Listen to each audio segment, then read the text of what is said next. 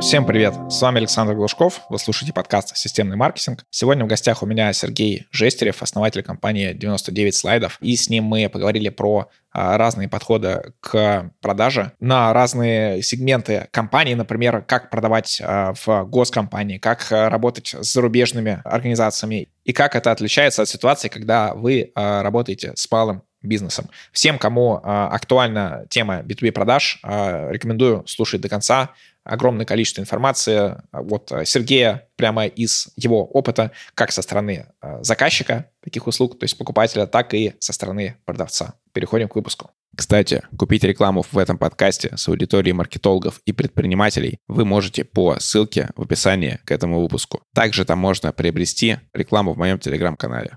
Сергей, привет. Представься и расскажи о себе и той деятельности, которой ты занимаешься. Э, Саш, привет. Э, я Сергей Жестерев. Я основатель студии 99 слайдов, и мы делаем понятные, красивые презентации для компании, упаковываем смыслы и обучаем компании, как делать презентации, как внутри доносить идеи, транслировать смыслы, отчитываться перед руководством, презентовать новые проекты и вот все такое. А, окей, насколько я знаю, еще у вас а, часть клиентов это крупные компании, часть клиентов это не крупные компании, и при этом ваша деятельность, она связана с а, тем, что действительно существуют разные типы презентации, в отличие от многих маркетологов, которые привыкли делать презентации такие типа заголовок, и потом раз, два, три, четыре пункта. Презентации, которые ты э, делаешь для выступления на сцене или на вебинаре, они сильно отличаются от того, что когда ты там защищаешь какой-нибудь продукт, стратегию и так далее. Вот. Это, кстати, мне непонятно почему, но очень многие из маркетологов это не понимают, и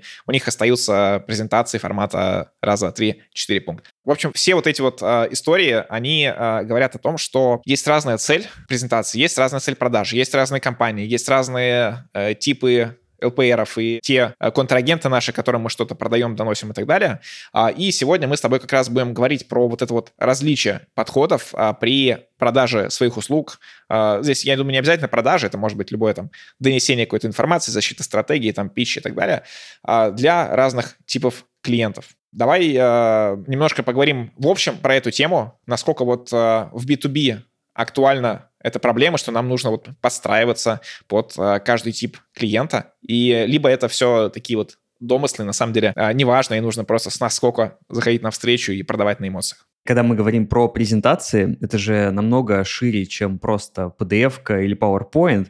И презентация — это прям в продажах отдельный этап цепочки продаж как в любой продаже, нам нужно понимать, кому мы продаем, какие у него боли, страхи, желания, и использовать это в нашей презентации. И поэтому, когда мы перестаем думать о презентации как о просто PowerPoint или PDF, то в таком случае мы начинаем уже фокусироваться на нашей аудитории, на нашем зрителе, и мы думаем о том, как же донести-то нашу идею, как сделать так, чтобы объединить вот совместные интересы нашего зрителя, кому мы что-то продаем, и наши внутренние интересы, что мы хотим продать.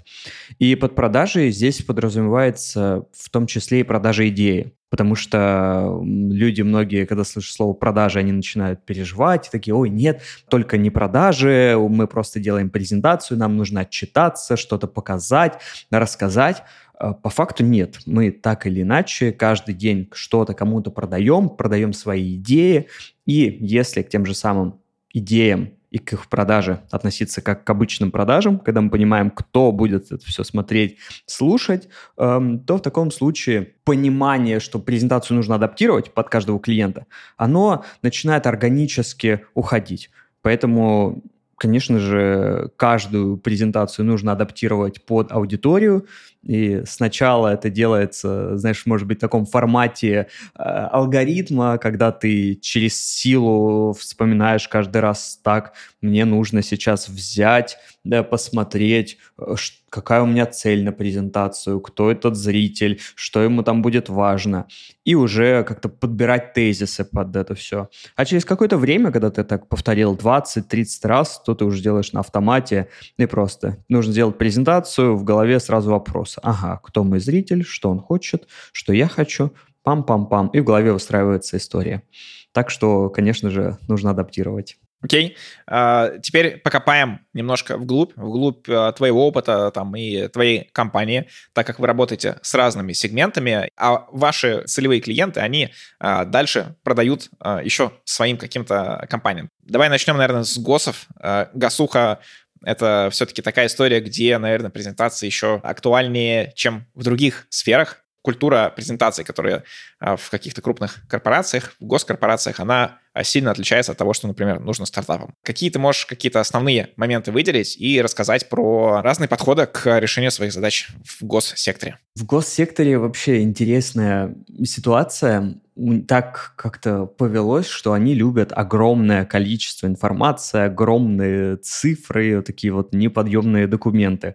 Как вот берешь вордовский файл, э, набранный 12 размером и э, супер сжатый, и вот поворачиваешь горизонтально. Вот это очень хорошо похоже на презентацию в госструктурах. Я думаю, что здесь это все просто идет, потому что раньше так делали, не привыкли, как делать по-новому, плюс канцеляризм, который вот изнутри просто пропитан всеми госструктурами, он требует большого количества текста. Просто, уважаемые коллеги, настоящим письмом или настоящим указом информируем вас. И вот такая длинная-длинная простыня текста получается, которую люди не хотят думать, не хотят напрягаться и просто вытаскивают на слайд. И все к этому привыкли, и так работает. Удобно ли это? Скорее всего, нет. И все люди, все мы люди, у всех у нас есть э, в руке телефон, на который нам хочется отвлечься, и точно не хочется читать длинные талмуты неструктурированной информации. На встрече хочется чего-то подинамичнее, более интересного, нежели чем просто сидеть, смотреть с умным видом, делать вид, что тебе интересно разбираться в этом огромном документе. При этом людям кажется еще, что вся информация важна, что критически важно все показать, все вместить на одном слайде, потому что вдруг кто-то что-то не увидит. Я думаю, еще есть такой момент, что в госструктурах часто с тебя много спрашивают, и люди переживают, что не дай бог они что-то не покажут там важное, не дай бог они какой-то момент упустят, их начальство поругает. Поэтому стараются вытаскивать все на слайд, все вместе. За счет того, что нет культуры создания презентации внутри, что никто не обучает по-нормальному, как это делать. Люди так оставляют вот эти неструктурированные куски информации на слайдах. И вот все в таком формате живут, страдают, стрессуют и не знают, что с этим делать дальше. Глобально вряд ли госструктуры уйдут в формат таких маркетинговых ярких презентаций, когда у тебя один тезис на слайд, что-то яркое, и спикер стоит и харизматично что-то рассказывает. Нет. Но при этом я думаю, что вполне себе госструктуры можно перевести и как бы приблизить. Если намечать вектор, да, куда развивать э, вот эту часть создания презентации внутри, то это может быть про то, как делают в консалтинге, когда у тебя тоже большие объемы информации, при этом у тебя информация более-менее структурирована, и ты можешь легко зацепиться за нужный кусок. То есть это можно представить как формат годового отчета. Да, информации много, но так хорошо настроена навигация, что ты хоп-хоп глазами посмотрел, просканировал и зацепился за нужный кусок информации. И я думаю, что это на самом деле им и нужно, это они чаще всего и хотят, и любят, но в реальности получается по-другому, когда у тебя просто огромные куски неструктурированной информации на слайдах в презентациях. Я со своей стороны подтвержу, что действительно любят, потому что часть моих клиентов это какие-то такие бывшие э, топ-менеджеры либо из каких-то крупных компаний, гос, э, либо просто из каких-то крупных российских корпораций. Э, и под них у меня определенная схема того, как я им продаю, то, как я упаковываю презентацию, это совершенно отличается от того, как э, продаешь там малому бизнесу. Из таких важных еще моментов, которые я добавлю со своей стороны, что я наблюдал, э, что этим людям всегда очень важны э, вот все там правильные выверенные расстояния, центрирование всех элементов и так далее для них это примерно так же, как э, хорошая эргономика при там ремонте квартиры. То есть если все у тебя центрировано, то как бы просто все нормально. Если что-то вот не так, они это просто моментально видят. Даже если они отвлечены, смотрят в телефон, что-то еще, но у них это настолько э, есть в голове, что очень важно все эти моменты учитывать. Плюс им э, всегда важны таблицы, какие-то понятные там прогнозы до-после. С последним твоим утверждением тоже очень э, соглашусь, что э, часто им предоставляют такие неструктурированные истории, а когда их структурируешь, когда там из э, 30 слайдов делаешь 5, но вся эта информация, вот она в какой-то супер крутой график, вот как раз как делает э, э, презентации в консалтинге, какой-нибудь McKinsey там и э, все вот эти ребята, то это всегда им прям заходит очень классно, им нравится. В этот сегмент э, подготовка презентации, мне кажется, больше должна направлена быть на это. Да, я здесь согласен полностью. И, кстати, момент ты говоришь про э, то, что глаз вот так наметан у людей, когда они цепляются за что-то, за какую-то что-то не выровнено. Какая-то мелочь незначительная или какая-то опечатка, запятая, это действительно критически важно при работе с ними.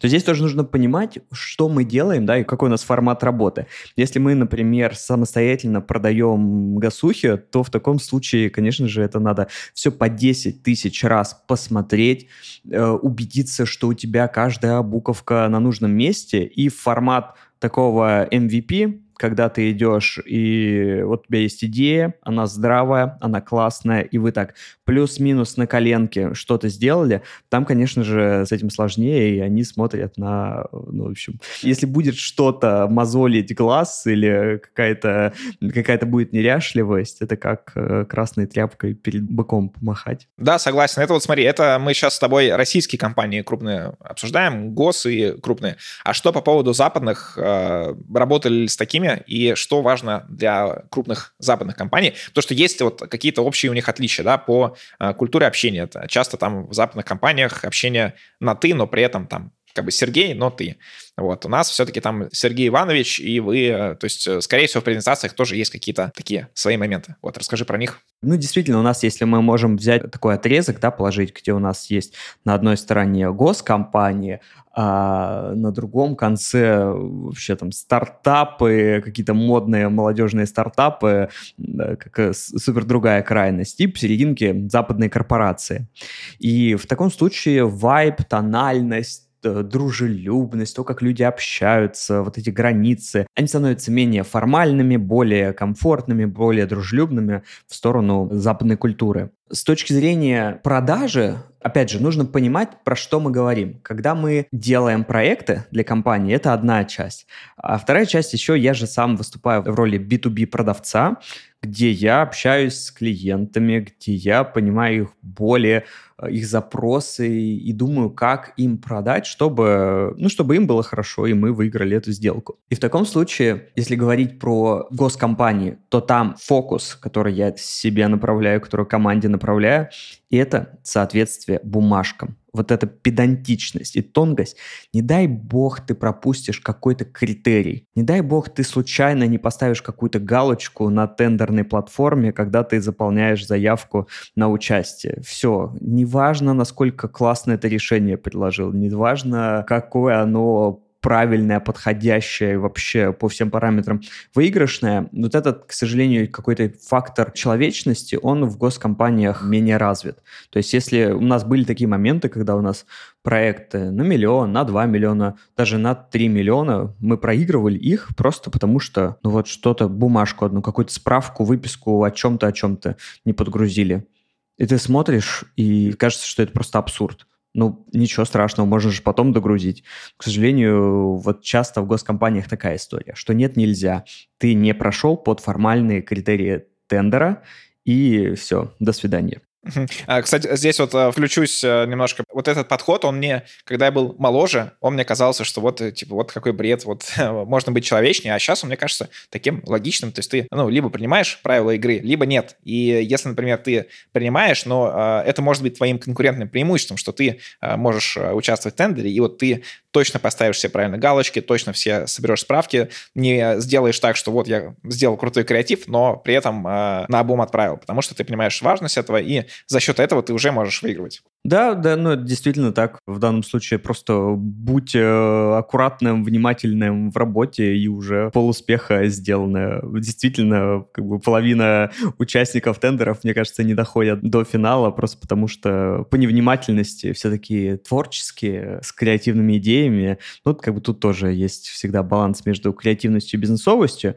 Но есть какие-то, знаешь, и были и абсурдные ситуации, или когда действительно очень сложно, пока ты разберешься вот со всеми платформами, пока ты закопаешься во всех бумажках вот и до, это... То есть, знаешь, когда это уводит от бизнеса и от бизнес-взаимодействия между людьми, вот тогда уже начинается... Мне лично внутренне такая часть, она некомфортно, не нравится. То есть при этом я прекрасно понимаю, что когда большая компания делает э, бизнес с другой компанией, она ожидает профессионального подхода, что все будет четко, складно, не будет никаких проблем. Если у нас какие-то люди творческие, забывчивые, это уже определенные флажки и сигнальчики. И часто госкомпаниям просто не нужно мириться и ладить вот с этими всеми прибамбасами э, таких творческих команд. Поэтому, конечно же, им это не нужно.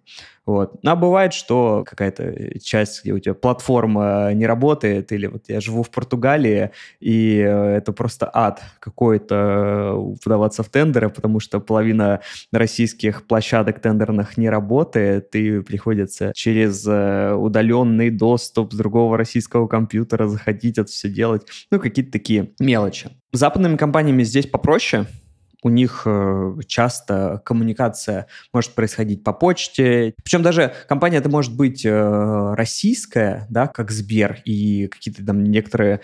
Тот же самый Сбер, например, тот же самый какой-нибудь Сбер здоровье взять, у них может быть один проект проводиться через тендерную площадку, а другой проект проводиться просто в формате внутреннего тендера, где компания сама составляет шорт-лист из компаний, с которыми она хочет поработать, и отправляет в эти компании запросы, собирает предложения, возможно, проводит внутренний какой-то конкурс творческий, и все выбирает самостоятельно, без вот этих э, площадок. Про международные корпорации у них все-таки фокус больше про такую неформальность. То есть, скорее всего, это люди, которые уже не идут в госструктуры, в госсектор, им хочется чего-то более западного, более легкого, вот этого менее формального вайба, и это также и проявляется в работе. То есть люди, которые такие, давайте что-то делать э, классное, интересное, и если люди заинтересованы действительно в проекте, то, как правило, они хотят чего-то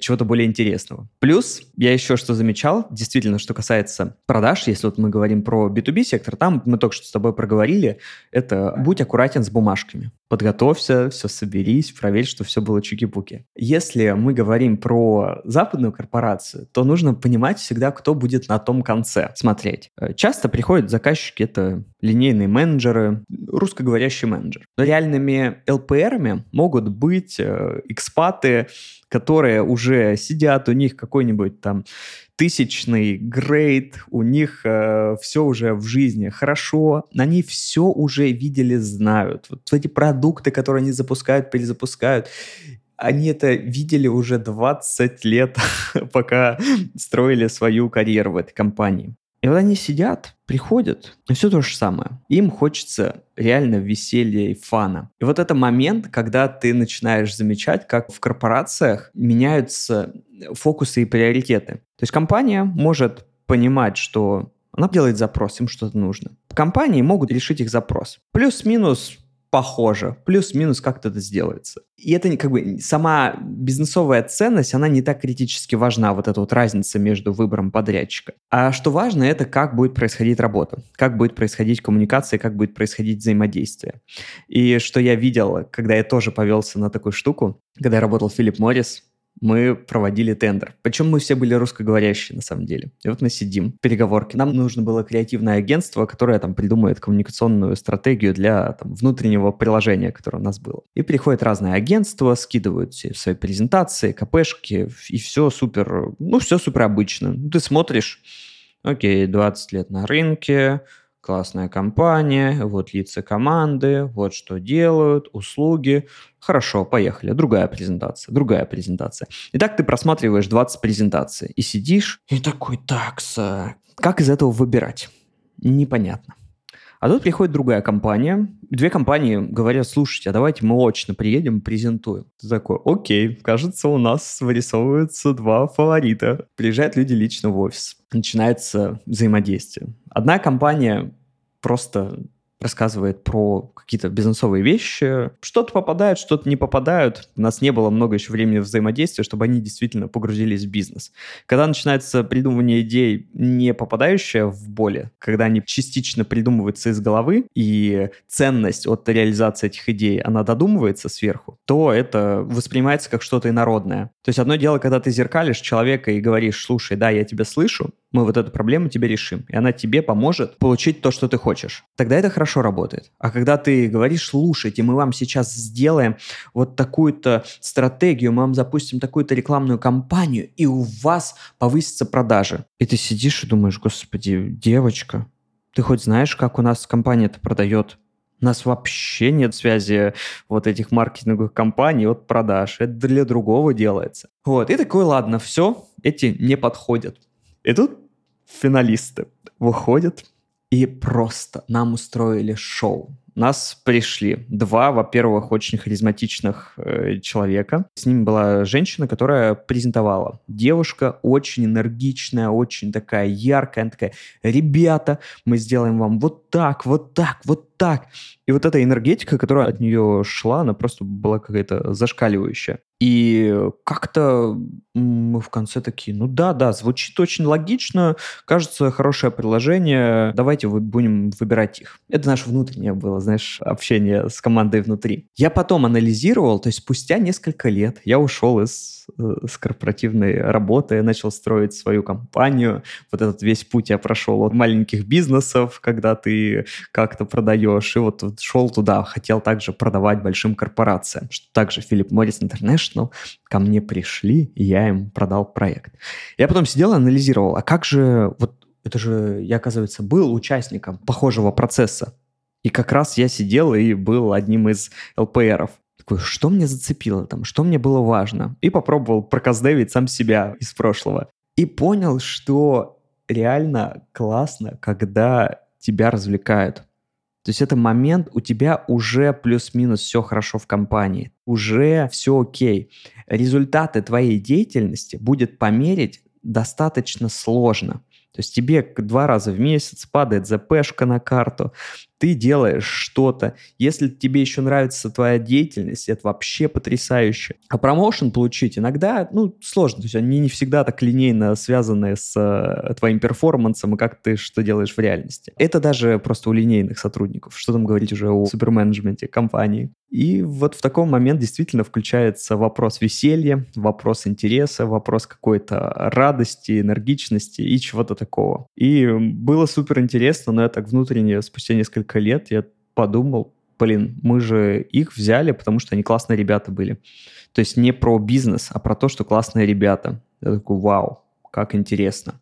Ровно то же самое происходит с менеджментом компании. С чего я начал вот эту часть, это э, с тем, что эти люди, это люди, которым хочется чего-то нового, чего-то интересного, чего-то классного. И когда мы уводим наш фокус в сторону, когда мы начинаем чуточку ставить себя на их место и думаем про то, что вот сидят взрослые люди, взрослые ребята, которые уже видели все. И им не очередная стратегия, которую миллион раз они видели, нужно показать, а нужно побыть людьми и как-то послушать, попробовать понять, что же им хочется, что-то важно. И прям вот такая, знаешь, подстройка под клиента, когда ты думаешь, слушаешь, слушаешь, слушаешь, и понимаешь, что твоя работа и твоя деятельность компании будет не только связана с а, бизнесовой частью проекта, а еще в твою работу входит коммуникация и ваши взаимоотношения с клиентом, и насколько ему будет все интересно. В таком случае ты понимаешь, э, что же нужно продавать. А, очень крутой кейс и такой вот развернутый ответ. Чем-то мэчится с тем, как я воспринимаю аудиторию вообще вот такого B2B, ну, наверное, больше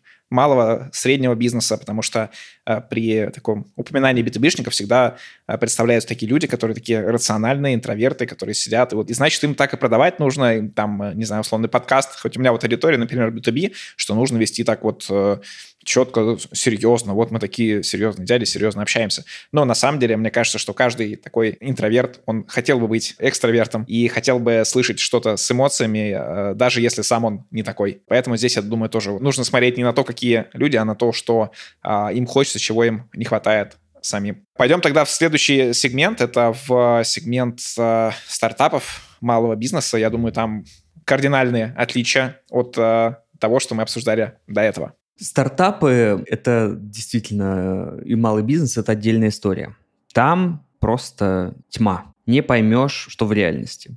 Бывает, что на этапе квалификации в первые пять минут хочется слить лида уже максимально быстро, и кажется в голове, что ну все, это точно не наш запрос. В голове вешается ярлык такой, что друг тебе бы фрилансера найти, и включается какая-то, знаешь, такая часть уже, мы уже слишком крутые для таких проектов, у нас тут, извините, Газпром нефть, Сибур, Сбер и куча, знаешь, таких огромных корпораций. А тут какой-то пришел ИП новый, испеченный, с каким-то запросом. Хоп, случается какая-то магия, мы высылаем коммерческое приложение, клиент говорит, супер, ребят, да, мне все нравится, да, давайте, давайте работать. Ты ищешь подвох, вы делаете проект, и оказывается, что вообще потрясающий клиент, и у вас хорошие отношения были на проекте. И ты такой, вау. Ну, ты считаешь, что может быть количество денег в абсолютном выражении, которое тебе принес клиент, оно не такое большое, но маржинальность этого проекта и какая-то, знаешь, еще можно говорить про финансовую маржинальность, а есть еще эмоциональная такая маржинальность, когда ты чувствуешь удовлетворение от работы. Она может быть намного больше. И вот в такие моменты я такой, хоп, цеплял себя. Ага, как интересно произошло. И в начале, несколько недель назад, я думал, что это точно не наш клиент, точно не сюда. Оказалось, что классный клиент. И другая ситуация полностью противоположная может быть, что вот приходит клиент, ты такой, о, ну супер, вообще чисто наш запрос, ты думаешь, что супер классно пройдет этот проект, нет, оказывается, что такой сложный клиент, такой геморный. Мы помогали один раз э, дистрибьютору косметики, очень было тяжело, то есть невероятно тяжело. У компании достаточно денег, у нас супер какой-то был адекватный чек на проект и количество ценностей, которые мы там давали, то есть именно вот этот рычаг, что им встроиться в их цепочку продаж, им подготовить вот эту часть э, с презентацией, которую... То есть у них, знаешь, отдел продаж пачками отсылает э, предложения своим клиентам потенциальным. И вот отдел продаж, они не знают, как это делать все нормально. И вот им сделать, знаешь, один шаблон по-нормальному, сделать одну презентацию о компании, обучить вот персонал, как этим всем пользоваться, и все. И вот у них просто замечательно все будет. Блин, это был ад. Просто мы в какой-то момент уже вот так вот перекрестились. Да, слава богу, что мы все нормально э, разошлись. Э, мы свою там часть работы, которую мы выполнили, нам оплатили, другую часть мы вернули деньги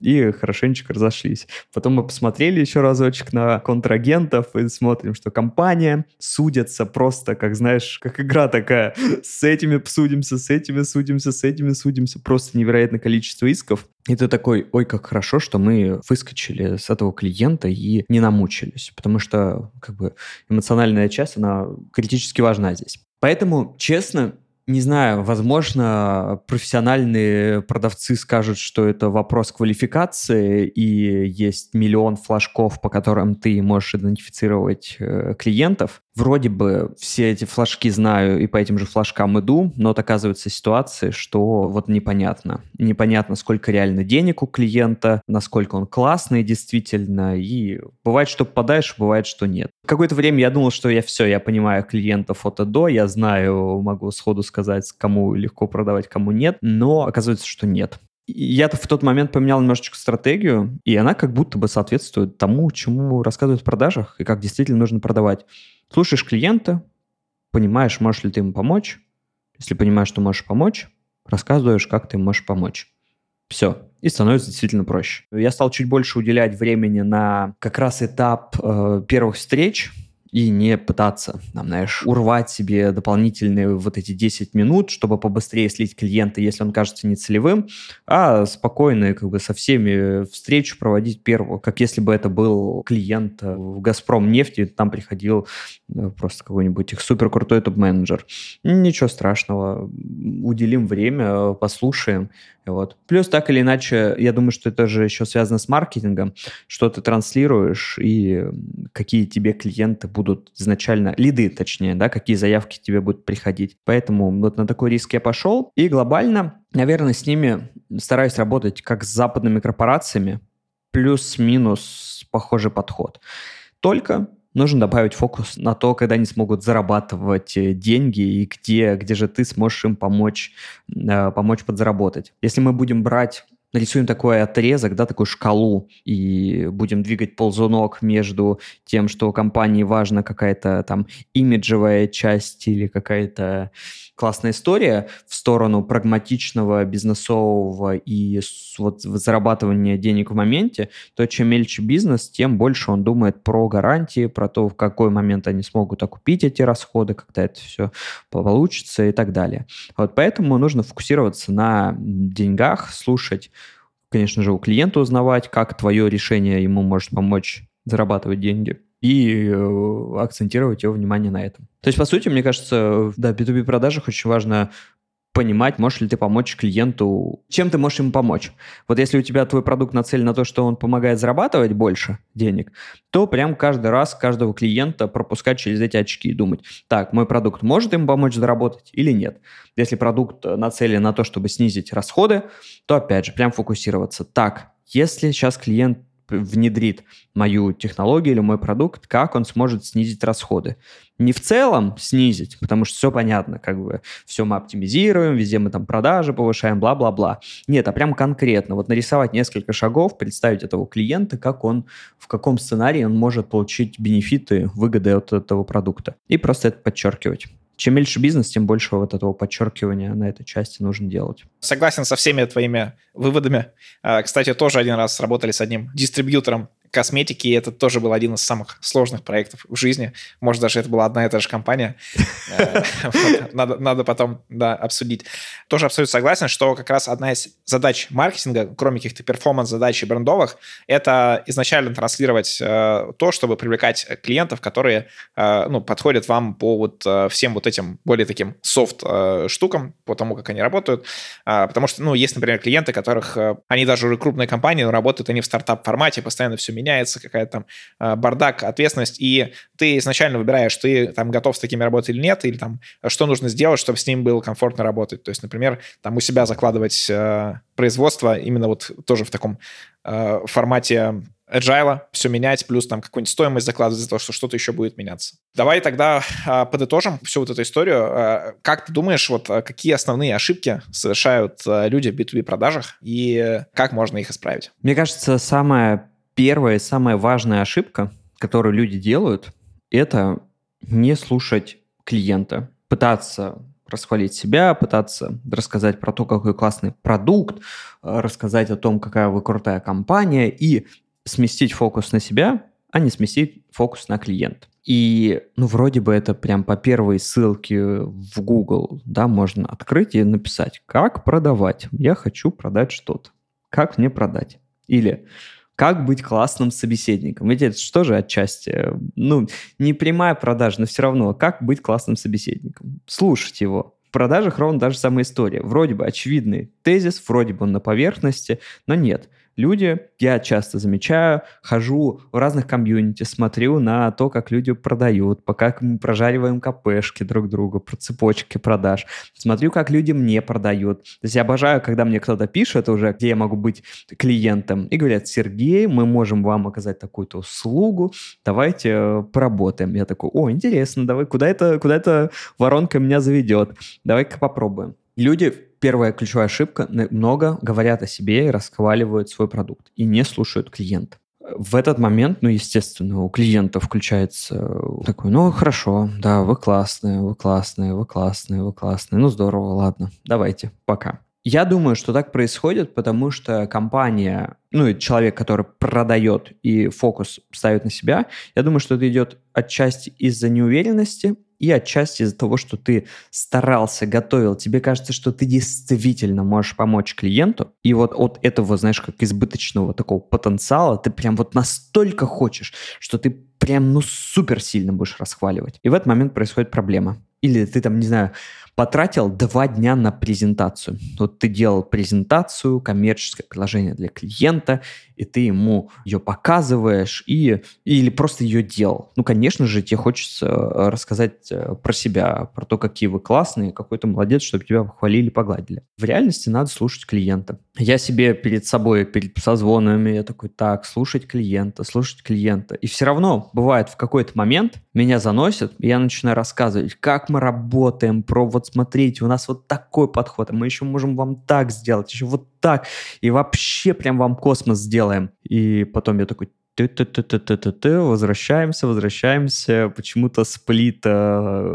того, как сколько кто говорит, начинает смещаться в мою сторону. Хотя у нас э, в продажах должно быть, конечно же, не так. Из вот этого слушать клиента выходит наше коммерческое приложение. Вот по сути клиенту нужно продавать решение его болей, а не то, что ты там напридумывал. Потому что твой продукт, он может решать много чего, но клиенту нужно решить его проблемы. И вот по практике, по опыту, когда начинают рассказывать про что-то дополнительное, потенциальное, это как будто бы мимо кассы идет. И я каждый раз, когда я просматриваю КПшки, я такой, хм, эта часть, она это клиент вообще говорил, это ему нужно или нет. И прям убираю весь булшит, чтобы ничего не было додумывания никакого. И вот по опыту это повышает продажи. При этом действительно, твой продукт может иметь миллион побочных еще выгод, миллион еще вещей, которые важны, и дадут ценность, повысят что-то, какие-то показатели, повысят продуктивность, снизят расходы. Но если клиент этого не заявляет, если этого у него не болит, то не нужно это продавать. Вот это прям первое, что я всем абсолютно, когда, ну, когда кому-то помогаю по этой части, я прям на это смотрю, я такой больше говорить про клиента, а не про себя. Говорить про то, что он рассказывает, а не про то, что ты хочешь рассказать. То же самое и в маркетинге применимо, когда мы делаем, э, просто сайт делаем. Мы такая-то компания, у нас 20 лет опыта, бла-бла-бла. Boring, скучно, не хочу я это слушать. Расскажите про меня. Это, наверное, самая такая первая ключевая проблема, я бы сказал. Э, согласен, и э, вот когда каздевы проводим, это всегда тоже позволяет выявлять, э, что важно для клиента, по сути, это можно делать. Напрямую на продаже можно делать, до этого изучая свою аудиторию.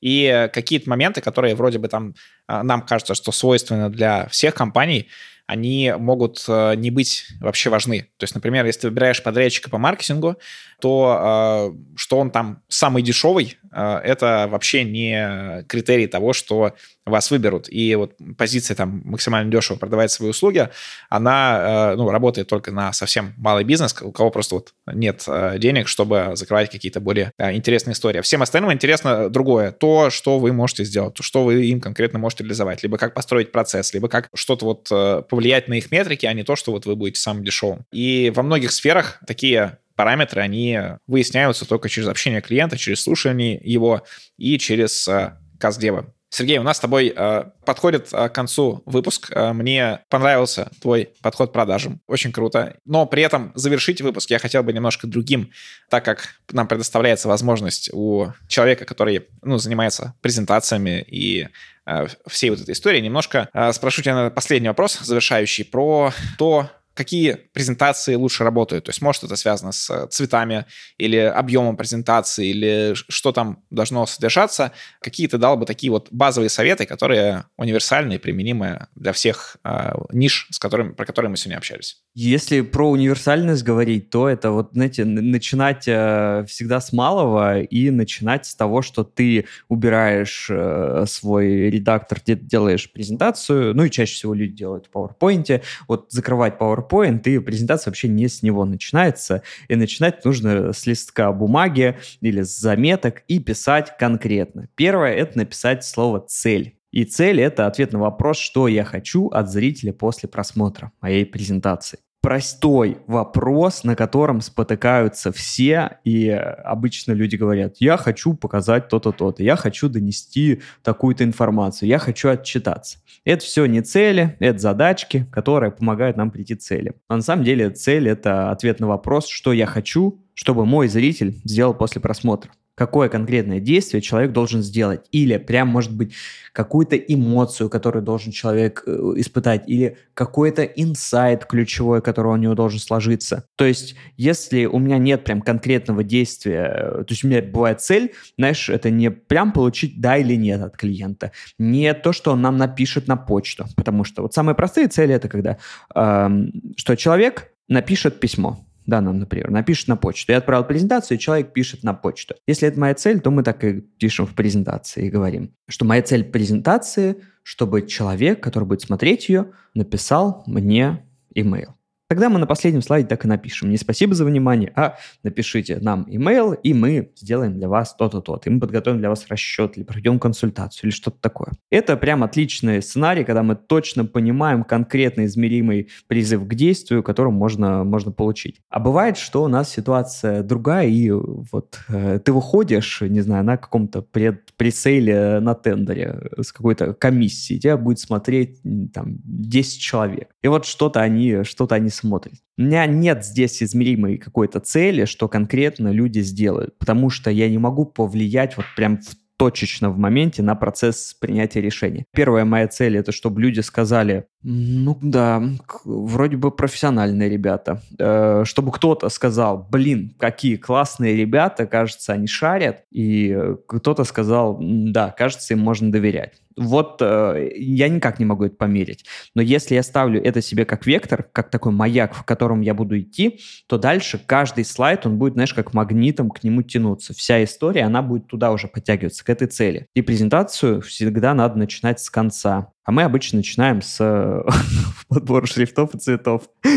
Чаще всего отсюда все проблемы идут. Поэтому цель — это самое важное, критически важное. То есть даже ответить на этот вопрос, что я хочу, э, оно уже повышает шансы сильно в продажу. И если мы говорим, я хочу продать, это обычно какая-то там далекая цель. Как правило, там в продажах, в B2B особенно тебе да, после первой презентации вот так чемоданчик с деньгами не достают и деньги тебе не передают. Поэтому там такая, ну, смотреть надо прям конкретная цепочка в продажах, куда тебя эта презентация ведет. Дальше просто, опять же, вытаскиваешь на листке в заметках, кто твой зритель, кто эти люди, которые будут смотреть, и какие у них поле, страхи, желания, что им нужно и что ты, как твой продукт им может с чем-то помочь.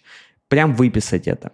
Вот это вторая часть, которая сразу же добавляет очков к твоей продаже. Начиная от продажи твоего проекта, заканчивая тем, что ты сотрудник компании, который отчитывается перед руководством, ровно та же самая логика. Цель презентации. Я хочу, чтобы мое руководство про себя в голове подумала, блин, классный чувак, он хорошо поработал, возможно, я ему дам повышение в конце года. Классная цель, честная, искренняя, а не отчитаться перед руководством. Да, вот мы ставим конкретную цель. Второе. Моя аудитория, мой зритель. Кто мой шеф? Мой шеф – это человек, у которого в голове вот такие-то вопросы. Он, значит, там о том-то, о том-то думает. Его бесит Оксана, его бесит эти, потому что они такие-то, такие-то. Он супер педантичный, ему нравится вот когда все прям тютелька в тютельку. Бесит опоздание и что-то, что-то. Такой, окей, а как я могу показать, что то, над чем я работал последний месяц, это прям ну, супер педантично, супер вот так. И то, что будет похоже, похоже под него. И дальше ты уже аргументы, которые ты будешь доставать, какие-то результаты, которые ты будешь доставать, они уже также будут подтягиваться сюда. И это,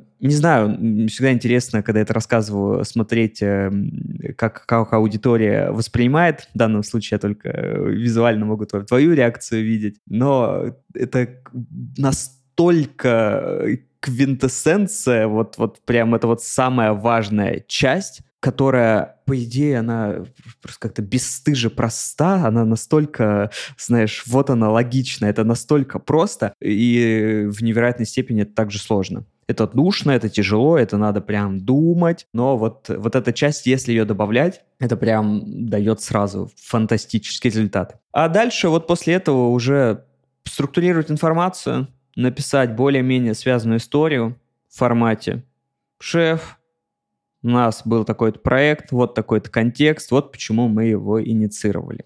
Вот какие у нас были идеи. По ходу мы делали так-то, и оказалось, что вот здесь возникли там проблемы, или то-то, то-то, то-то. Или у нас изначально были проблемы, для этого мы запустили этот проект, мы хотели это решить. Наши гипотезы были такие. В реальности оказалось вот это. То-то-то-то-то. Мы это поняли, адаптировали по ходу и сделали вот это. И в результате получило вот эти, вот эти, вот эти. Вот какие, э, какие у нас результаты. Шеф, понимая, что результаты ты там занятой деловой, может вообще непонятно, э, что это значит, вот интерпретация результатов. Вот это хорошо, и это плохо. Вот тебе понятные, конкретные как бы единицы измерения. Э, все, вот мое предложение сделать дальше вот это. Если у тебя как бы да, кредит доверия большой, нет вообще как бы вопросов переживаний, просто я тебя жду, окей. Э, письменно пишешь, да, окей, делайте вот это. Или же, если нужно, мы можем это сейчас обсудить, принять решение там. Или если там возможности нет принять решение сейчас, давай э, возьмем какую-то паузу, выберем там время для следующей встречи, чтобы еще предметнее обсудить. Вот в таком формате уже опять же, мы еще даже не дошли до каких-то слайдов вот в реальности в, в PowerPoint. Вот мы накидали вот эту структуру, канву, логику. Вот, ну, примерно у тебя уже может какая-то презентация э, вырисоваться в голове, какая-то какая логика, что ты с чем можешь прийти. Э, по такой же логике, это просто, знаешь, как один из таких базовых э, сюжетов, да, в презентации, в котором можем рассказать о том, как отчитаться по проекту, да, и подвести, подвести итоги проекта промежуточные, например, или, или финальные. Вот. И вот когда уже эта часть готова, то мы можем переходить к, к дизайну презентации. Открывать PowerPoint, дробить информацию вот на такие, знаешь, одинаковые кусочки. На одинаковые, я говорю, в пакетики их раскладывать. Вот взять там 5-граммовые пакетики, и вот по 5 грамм такие пластиковые. Вот сюда информации чуть-чуть положить, запаковать его сюда, сюда, сюда. И вот по 2, 3, 4 пакетика на слайд ты можешь вот так вот распаковывать и ставить, но не больше. У тебя количество этих пакетиков ограничено. Больше не можешь информацию, к сожалению, так. Если ты отдельно не учился быть, э, делать э, такие отчетные презентации или быть консультантом, то вот у тебя только 3, 4, 5 пакетиков. Больше, больше ты не можешь ставить. Да, и все. Если дальше про дизайн говорить, ну, такие понятные базовые рекомендации про то, что не использовать много шрифтов, вообще лучше один шрифт взять, работать с начертаниями, только работать с размерами. То, что главное, это побольше, пожирнее. То, что менее важно, логично становится меньшего размера, меньшей жирностью. И тогда у нас сразу в заголовок выносим вывод, где говорим, такие-то у нас результаты прошли по проекту. Этот проект принес нам такие-то результаты. Или у нас все хорошо, все растет вверх. Или у нас все падает вниз. Заголовок выносим вывод, Дальше в подзаголовках все это раскрываем, и в основном тексте уже подтверждения идут. Вот это такая. Поэтому, вот знаешь, мы еще даже не дошли до цветов глобально, и эм, это уже часть, наверное, которую надо наглядно показывать и визуально э, все. Но вот, вот я всегда фокусирую внимание на этой части. Поэтому я, если клиент приходит к нам и там говорит, нам нужно прокачать э, там, у сотрудников как-то навыки, я вот всей душой искренне хочу говорить, что сначала нужно научить людей, как вот думать правильно, как структурировать информацию. Потому что кашу-то можно причесать, сделать ее, накидать, знаешь, ты какашку, короче, обернуть в красивую обертку. Но вот э, ты это вытаскиваешь, а руководство все равно не понимает. И вроде бы у тебя и цвета какие-то модные, и градиенты там, и тени, и свечения, и вау-эффекты, и все такое. А ни хера непонятные и выглядят отстойно. И вот что с этим делать? И, как правило, оно вот, все, что последнее мы проходили, вот там и все ошибки и, кроются. Всем спасибо за внимание. Подписывайтесь на мой телеграм-канал Глушков, нижнее подчеркивание, блог.